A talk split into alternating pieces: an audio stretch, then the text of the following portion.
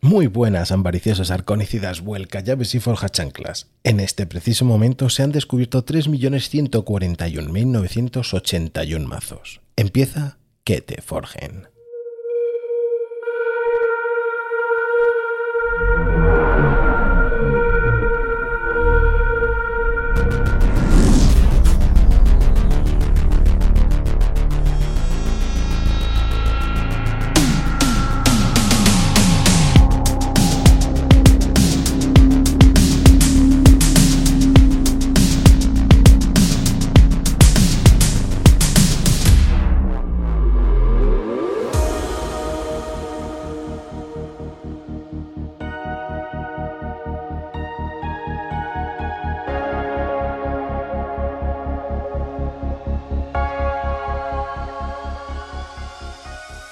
Liga Milskalsne es una talentosa ilustradora freelance originaria del país báltico de Letonia. Ha trascendido fronteras y se ha destacado en el mundo del arte con su cautivador enfoque visual. Con una licenciatura en Ciencias Sociales de la Universidad de Letonia y una experiencia como gestora de cuentas y negocios en la Escuela de Economía de Estocolmo en Riga, Liga no solo aporta su creatividad, sino también una perspectiva multifacética a su arte. El viaje artístico de Liga comenzó hace 18 años, en 2005, cuando decidió explorar el mundo de la ilustración.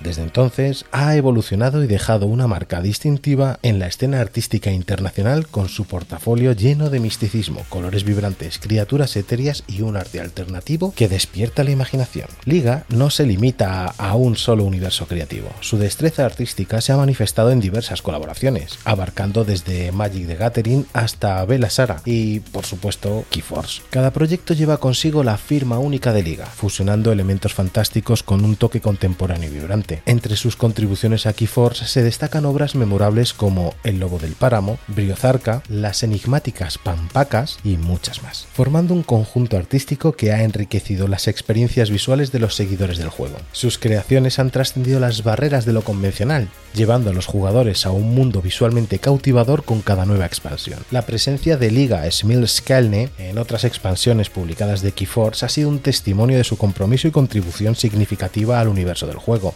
Ilustración de Liga no solo complementa la narrativa del juego, sino que también añade capas de profundidad a la experiencia del jugador. Desde las cartas más emblemáticas hasta las criaturas más intrigantes, Liga ha logrado capturar la esencia única de Keyforce en cada pincelada. La atención meticulosa a los detalles y la habilidad para transmitir emociones a través de sus ilustraciones han consolidado su posición como una de las artistas más influyentes en el mundo de los juegos de cartas coleccionables. El misticismo impregna las obras de Liga creando un aura única que envuelve a cada personaje y criatura que da vida en sus ilustraciones, sus colores cuidadosamente seleccionados y las habilidades para fusionar lo fantástico con lo moderno han establecido un estándar distintivo en la ilustración del arte, ya sea representando acciones dinámicas que saltan de la carta o creando seres etéreos que parecen escapar de la realidad misma. Liga tiene la capacidad de transportar a los espectadores a mundos imaginarios a través de su arte. Su enfoque no convencional y su destreza técnica hacen que cada obra sea una ventana a su rica imaginación.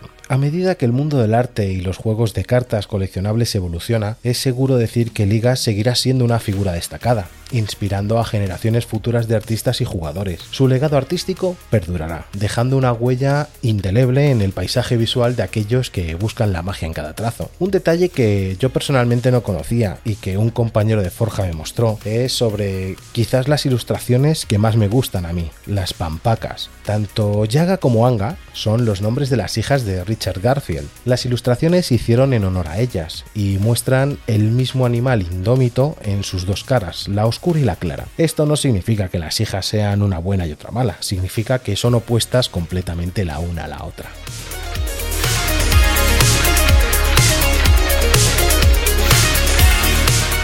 Hoy en las novedades traemos que Ghost Galaxy Games ha empezado a gestionar sus redes sociales en X y en Instagram. Podéis buscarlos en Facebook como Ghost Galaxy, en Twitter o X como arroba ghostgalaxygam1 y en Instagram como Ghost Galaxy también.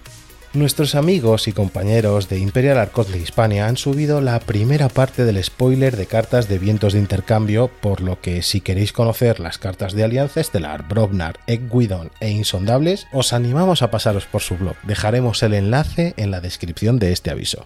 Entre todas las novedades que han traído en esta expansión de vientos de intercambio, vamos a nombrar sobre esta primera parte que nos ha traído la gente de Imperial Archons Hispania el top 3 cartas de cada una de las casas que ya han publicado. Para Alianza Estelar, el puesto de Gamídenes, el potenciador de futuro o el blindaje espejo serían las tres cartas que más llaman la atención. El puesto de Gamínedes es un artefacto que como acción pones bajo de tu mazo una criatura aliada y te da la opción de archivar dos cartas. El potenciador de futuro es un Omni que mira la primera carta de tu mazo y luego puedes ponerla en la parte de inferior de tu mazo. Blindaje espejo, esta criatura obtiene Después de luchar, cosechar. Durante el resto del turno, cada criatura ficha aliada es una copia de esta criatura. Jugar, crea una criatura ficha. El top 3 de Brobnar tendríamos Jalafest, Arma Latún o Patrulla de Reclutamiento. Jalafes dice jugar, busca en tu mazo y pila de descartes hasta cuatro cartas Bracken con nombres diferentes, revela esas cartas y ponlas en tu mano, baraja tu maza, obtén una cantidad de cadenas igual al número de cartas que hayas puesto en tu mano de ese modo. Harmanatun,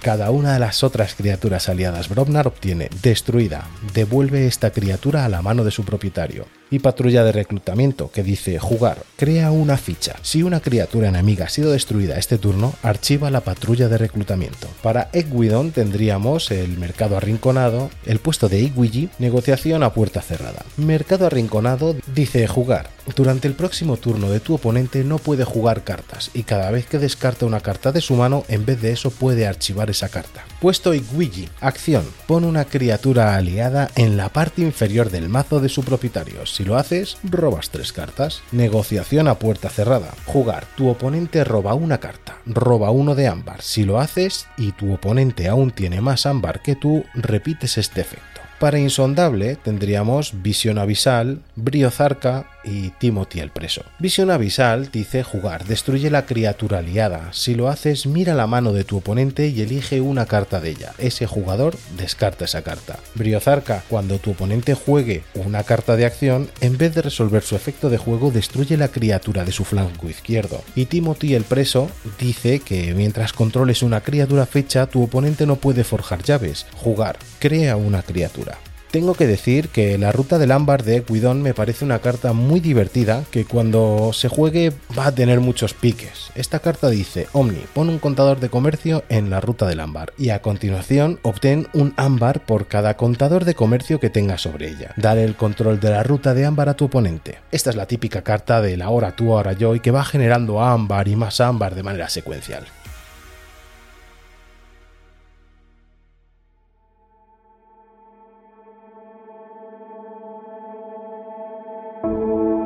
En su incansable odisea de exploración, la tripulación del Quantum se vio envuelta en una caída a través de un campo de energía anómala, desembocando en un aterrizaje forzoso del crisol. Este suceso se erigió como un enigma fascinante. Después de décadas de exploración y agregar docenas de sistemas estelares a su alianza democrática, nunca se habían topado con siquiera una pista de la existencia del crisol. Si alguna vez lograban poner la nave de Quantum nuevamente en condiciones de surcar el espacio y restablecer el contacto con el comando de flota, estarán llevando a casa un descubrimiento que supera todo lo registrado en los manuales de datos. La Gran Alianza Estelar es una de las casas más diversas en el crisol. Tras el aterrizaje forzoso del Quantum, sus científicos y exploradores erigieron una pequeña ciudad donde su comunidad de múltiples especies continúa con su misión de exploración, aprendizaje y descubrimiento. Incapaces de poner en funcionamiento nuevamente su nave espacial, teorizan que la extraña sustancia, el ámbar, es la clave de su futuro.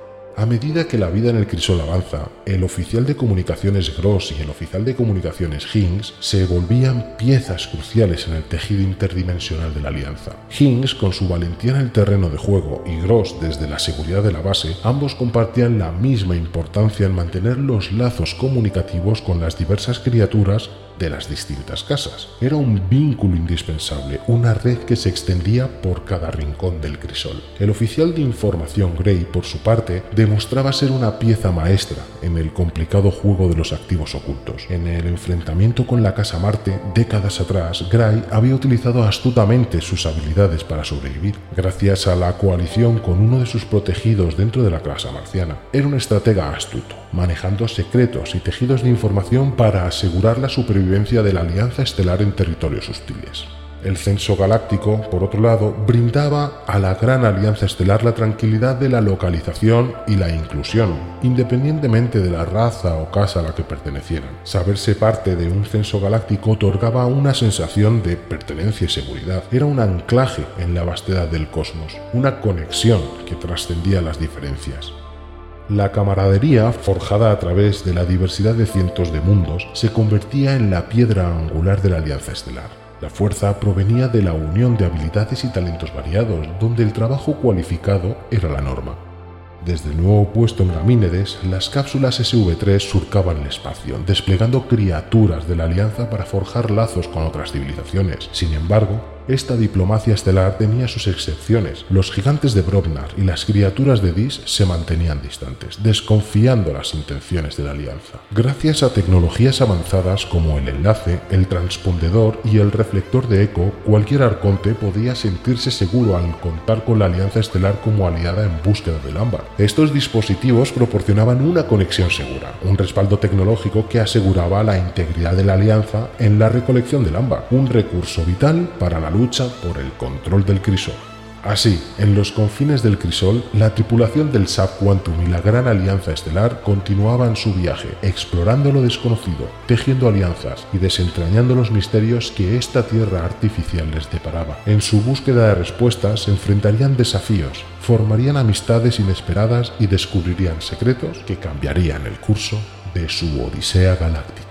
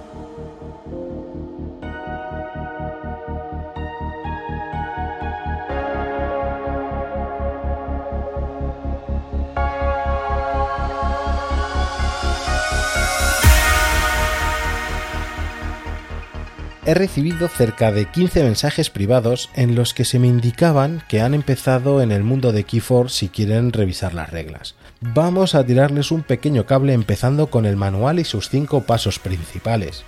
El juego se desarrolla a lo largo de una serie de turnos. Los jugadores se turnan para realizar acciones hasta que un jugador gane la partida. Cada turno consta de 5 pasos, que se describen en las siguientes secciones. 1. La forja de llave. El segundo, elegir una casa. El tercero, jugar, descartar y usar cartas de la casa elegida. Cuarto, preparar cartas. El quinto paso es robar cartas y aquí acabaría el turno. El jugador que lleva a cabo un turno se denomina jugador activo. El jugador activo es el único que puede realizar acciones o tomar decisiones. Un jugador no toma decisiones cuando no es su turno. En el paso 1, forjar una llave, accederemos a forjar una llave si el jugador activo tiene suficiente ámbar para forjarla. Durante este paso debe hacerlo. Para forjar una llave el jugador activo gasta ámbar de su reserva, igual al costo actual de su llave. Luego voltea cualquiera de sus fichas de llave a su lado forjado. El costo de la llave predeterminado es de 6 ámbar. Algunas habilidades de cartas pueden aumentar o disminuir este costo. No se puede forjar más de una llave durante este paso en cada turno, incluso si el jugador activo tiene suficiente ámbar para forjar varias llaves. Algunas cartas tienen efectos que permiten gastar ámbar en esas cartas al forjar llaves. Si el jugador activo controla tal carta, el ámbar en ella se puede gastar junto al ámbar de la reserva de ámbar del jugador activo, en cualquier combinación. El ámbar gastado se devuelve al suministro común, un jugador gana inmediatamente la partida al forjar su tercera llave. En el paso 2 es elegir una casa. Como ya sabéis, en cada mazo de Keyforce está compuesto por tres casas diferentes, que se muestran en la carta de identidad del arconte. Durante este paso, el jugador activo elige una de las casas de su carta de identidad de arconte para que sea la carta activa durante el resto del turno y anunciará la selección a su oponente. Esta casa activa determinará qué cartas puedes jugar, descartar de su mano o la casa que puede utilizar el jugador activo en ese turno. Después de elegir una casa, el jugador activo tiene la opción de tomar todas las cartas de sus archivos y agregarlas a su mano. Si un jugador controla una carta que no le pertenece a una de las tres casas de su carta de identidad de Arconte, puede, si lo desea, elegir activar esa casa durante ese paso en lugar de una de las tres casas de su mazo. Un jugador no puede elegir activar una casa al menos que esté en su carta de identidad de Arconte o controle una carta que pertenezca a esa casa. Si un efecto de carta instruye a un jugador a que debe activar una carta que no esté en la categoría mencionada anteriormente, se ignora ese efecto de carta.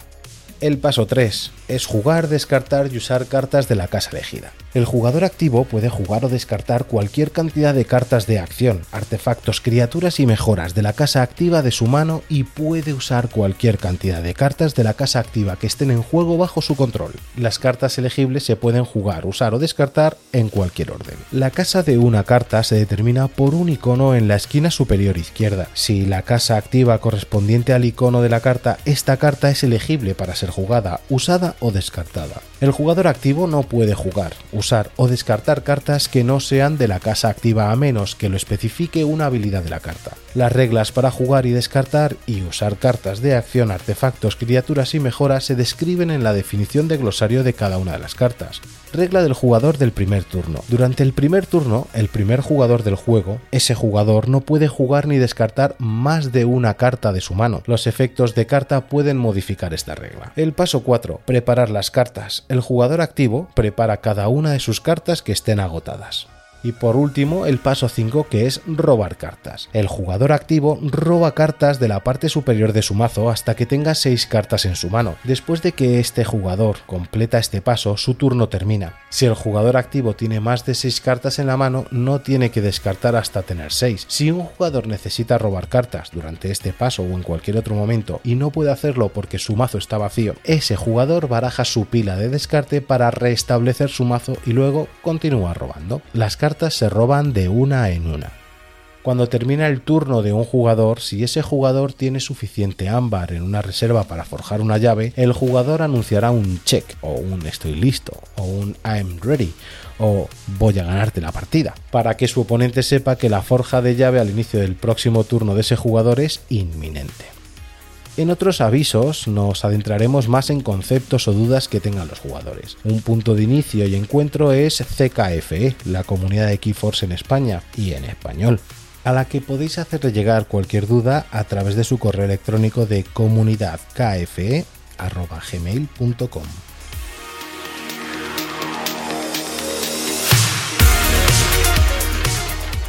Hair Soul, Soldato di Cubo Nítido. El mazo campeón del Mundial de Keyforce se destaca como una baraja sólida y equilibrada con un enfoque único. Con estrategias para generar ámbar como Mano Fantasmal y el Viajero del Tiempo, alcanza una robusta cantidad de 16 iconos de bonificación. Su control de artefactos desempeña un papel crucial, permitiéndole tanto destruirlos gracias al poltergeist como de obtener ámbar si el oponente decide jugarlos. La versatilidad de esta táctica es especialmente valiosa en torneos competitivos. Para enfrentarse a mazos más recientes, Hellsong cuenta con un acceso rápido y constante al control de la mesa, gracias a cartas como Portal además su capacidad de disrupción con cartas como Salvaguarda Vital y el Martillo Sutil demuestran su versatilidad en diversas situaciones. Más del 50% de su eficiencia proviene de combinaciones como Viajero del Tiempo más ayuda de un yo futuro y acceso a la biblioteca. Esto no solo mejora la estabilidad del mazo, sino que también agrega capas de imprevisibilidad al juego, especialmente con la ayuda del yo futuro durante el barajado. Aunque cuenta con un número limitado de criaturas, 10, la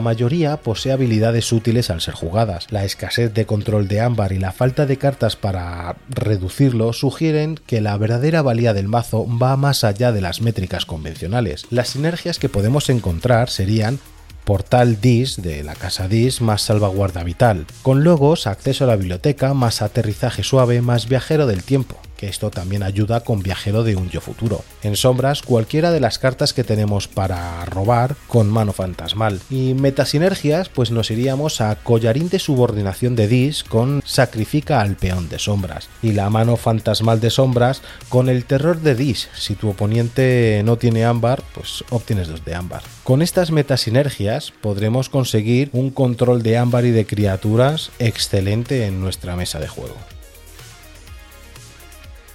Debido al puente que tendremos en esta semana, los eventos se verán mermados casi con total seguridad. Las fechas obligan a sacar puntos con la familia. Esto no implica que no podáis seguir forjando llaves en la compañía de vuestro cuñado o vuestra cuñada y sucumbir a sus experiencias y sabidurías, así como aquella vez que le comentó a Richard Garfield las ideas del juego. Sea como fuere, desde que te forjen y CKFE queremos haceros un regalo de Navidad. Vamos a sortear tres mazos cerrados de vientos de intercambio a todos aquellos que nos seguís y nos apoyáis. ¿Cuáles son las bases? Pues desde este día 4 de diciembre y hasta el 18 de diciembre estará abierto el plazo. De momento, y debido a la infraestructura tan básica de nuestro bioma, solo podemos hacerlo extensible al ámbito nacional de España. Si eres de fuera y conoces gente en España, diles que participen y si ganan, que te lo hagan llegar. Los requisitos son publicar en X, antiguo Twitter, cualquier mensaje con el hashtag almohadilla QTF05 Premio y seguir las cuentas de R Cadrano y CKFE en Instagram y Twitter. Los agraciados se darán a conocer el día 25 de diciembre en un corto y especial aviso. Este aviso ha sido un poco caótico a la hora de realizarlo. El trabajo y otras casuísticas han jugado en mi contra, pero como siempre, los héroes sin capa hacen acto de presencia. Gracias, Blazing. Gracias, Marleman. Gracias, Rader. Gracias, Espeso. Gracias, comunidad. No os imagináis lo importantes que sois para el juego y para el resto de jugadores. Al resto, gracias por estar al otro lado, por el feedback, por el apoyo. Para preguntas, dudas, aportaciones u otras podéis encontrarme en rcadrano.gmail.com. Ahora juega o... Que te forje.